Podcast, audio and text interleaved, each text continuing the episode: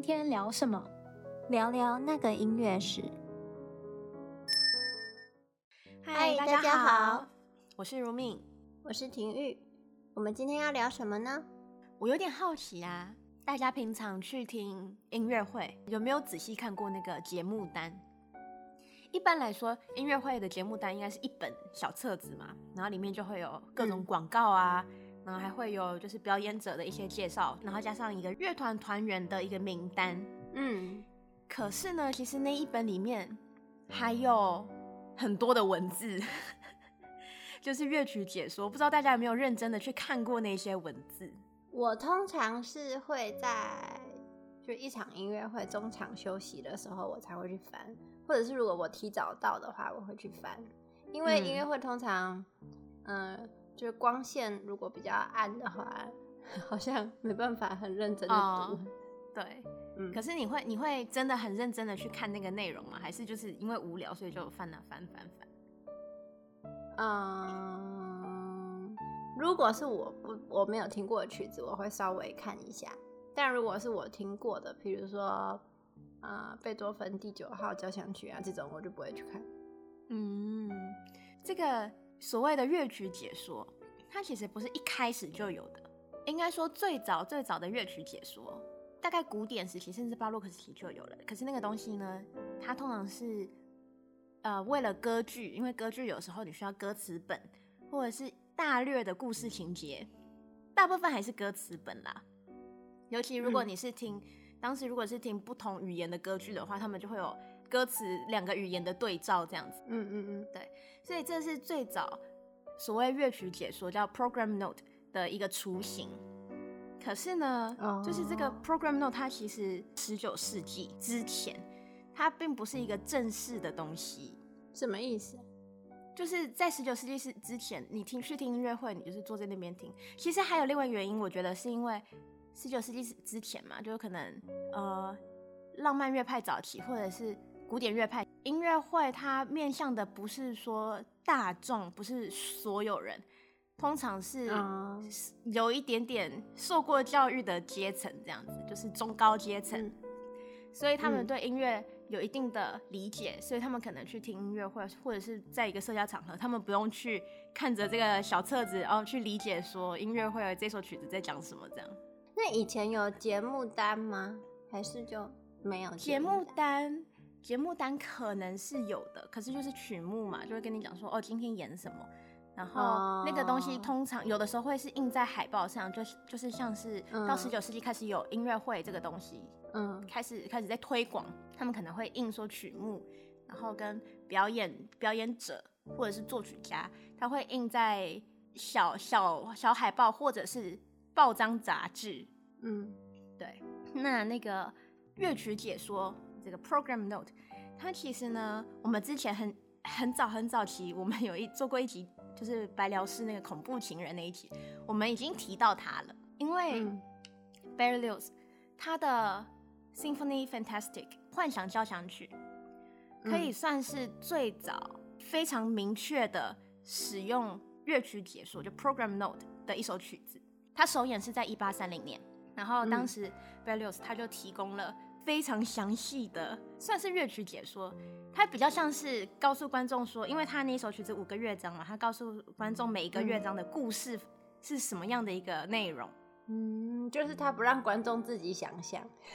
嗯，有点像是。他其实那时候他说，就是他提供这个额外的额外的文字解说，其实是非常重要。就是他额外提供这个文字解说，对于去理解。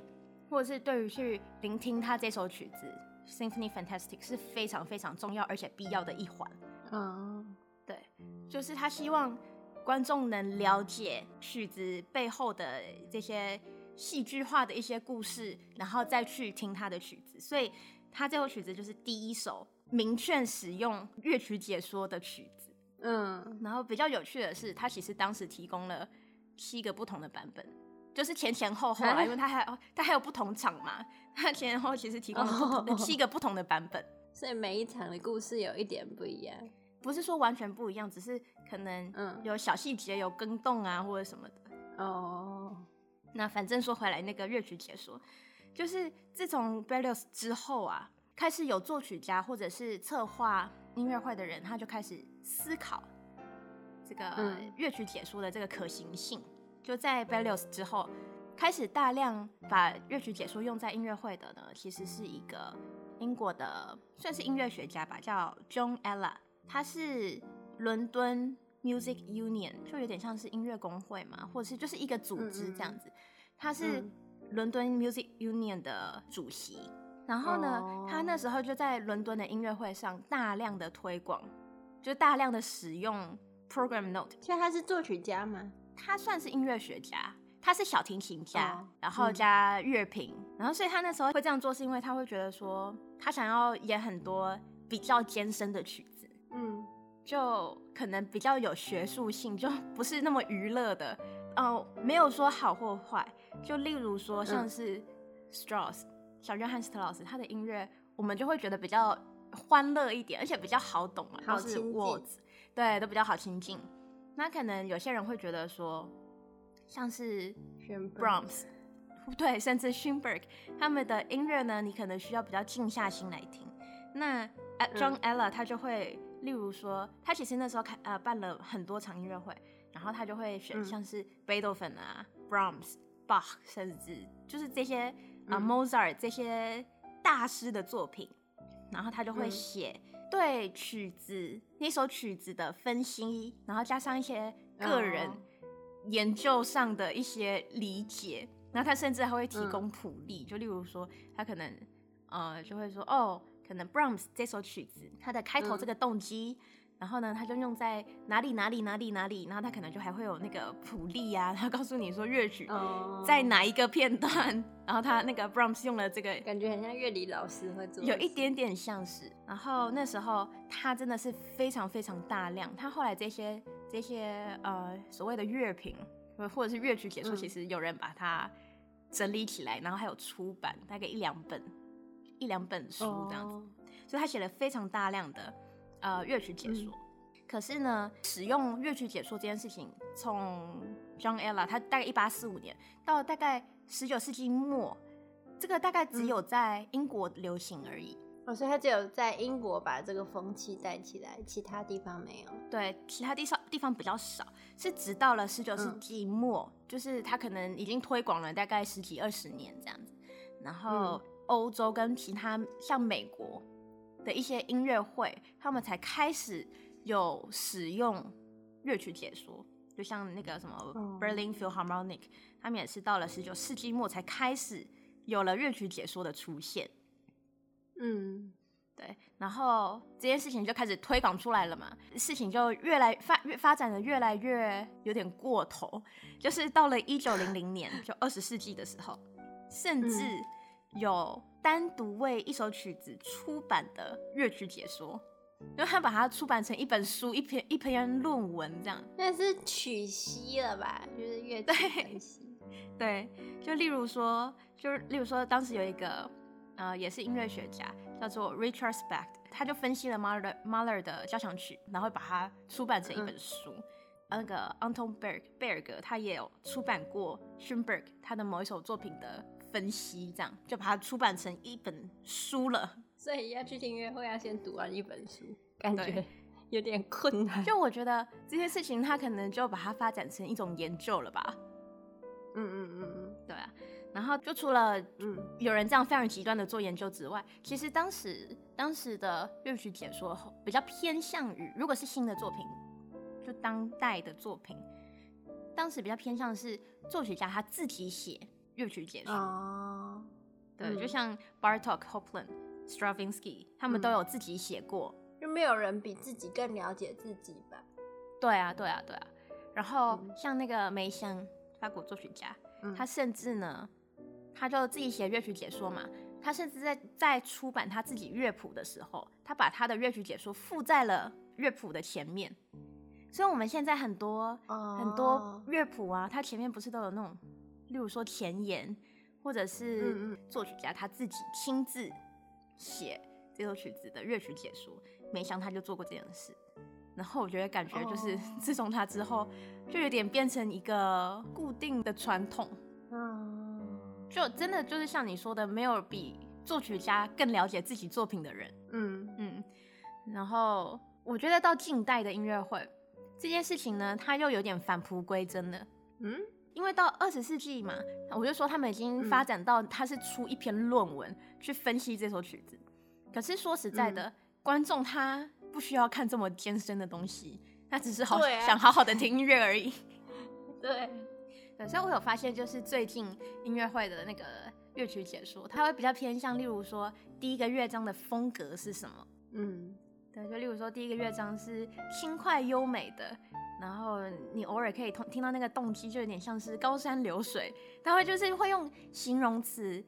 去去帮助观众跟音乐有比较比较好的连接，可是他不会写说哦，嗯、这个动机呢出现在第一个小节，呃，第一个小节的动机，它还出现在给你谱例，对，还出现在第十六个小节，或者是第那个在线部第两百多个小节，就比较少这样子了。我觉得现代音乐好像非常需要乐器去解说，因为大家不熟悉，所以真的有的时候。要看那个乐曲解说，你才知道作曲家想要表达什么。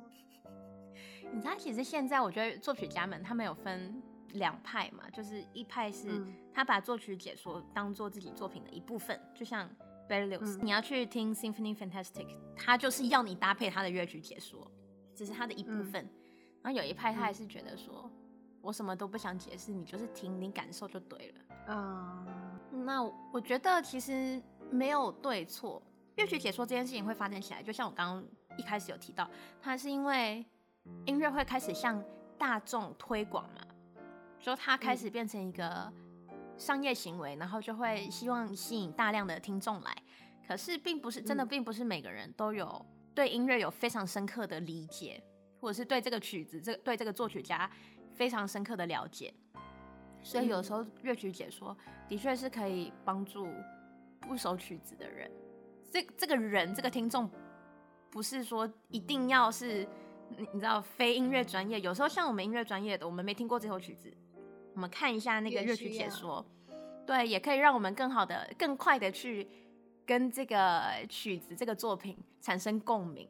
而且有时候会有惊喜，因为听音乐是很。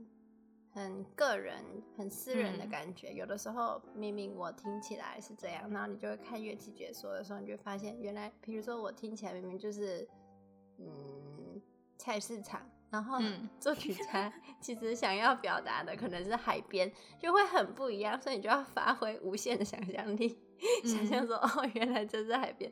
就有的时候，嗯，因为听音乐很个人嘛，所以这就是为什么你说还会有另一派。就是干脆就是让观众自己去体验，对啊，就是连名字都没有，就哎、欸，有点像是回到以前那个绝对音乐、嗯、（Absolute Music），就是它其实没有标题，然后也没有作曲家不会告诉你说他想表达什么，就音乐就是音乐，音乐就是音乐。可是哦，这个扯开话题，这个我们以后有机会再聊，因为以前的那些所谓的绝对音乐，像是 Mozart、Haydn，他们的音乐里面。你听都可以听得出来，他们想表达什么，是因为他们在里面用了很多比较有个性、有代表性的一些，例如说节奏或者是乐器，嗯嗯，然后他就会去暗示说，哦，其实这现在这一段呢是跟草原有关，这一段跟骑马有关，这个以以后再说。这个虽然是绝对音乐，可是它还是有主题的，对，只是作曲家不会告诉你。那这种东西的话，就像。一般人没有在听，平常没有在听听古典音乐的，他们可能就不会立刻马上接收到这个讯息。所以这时候 program note 呢，他就会告诉你说：“哦，我告诉你哦，这一首曲子其实是跟骑马有关。”然后你在听的时候，你就会很自然的去带入这个情况嘛。然后你听到某一些哦，例如说骑马马在跑的时候，不是那种哒哒哒哒哒哒哒这样子吗？嗯。所以，像是作曲家他们用这一类的音型或这一类的节奏的时候，你就会觉得哦，好像真的有马在跑。嗯，所以乐曲解说是因为十九世纪开始大量的有大量的那种商业音乐会，有大量面向所有人的音乐会，所以一些些的解释的确是能帮助观众更好的理解乐曲。嗯，那我个人的听乐的习听音乐会的习惯，我是喜欢在音乐会之后再去看乐曲解说，就听完曲子以后再去看，哦，有点像看电影之后再看完电影再去看电影介绍跟影评这样。对啊，不然就会有一种被剧透的感觉。嗯嗯，嗯，然后你就看完以后，你再去翻那个。那个乐曲解说，或者是去看那个影评，然后就哦，原来当初我漏掉了这么多细节，对，所以也蛮有趣的。你就会想要再回去听一次这个曲子，看看能不能找到这些，就是你可能当初漏掉的小细节。嗯、那我们今天就是稍微聊了一下这个乐曲解说的一个小小的历史。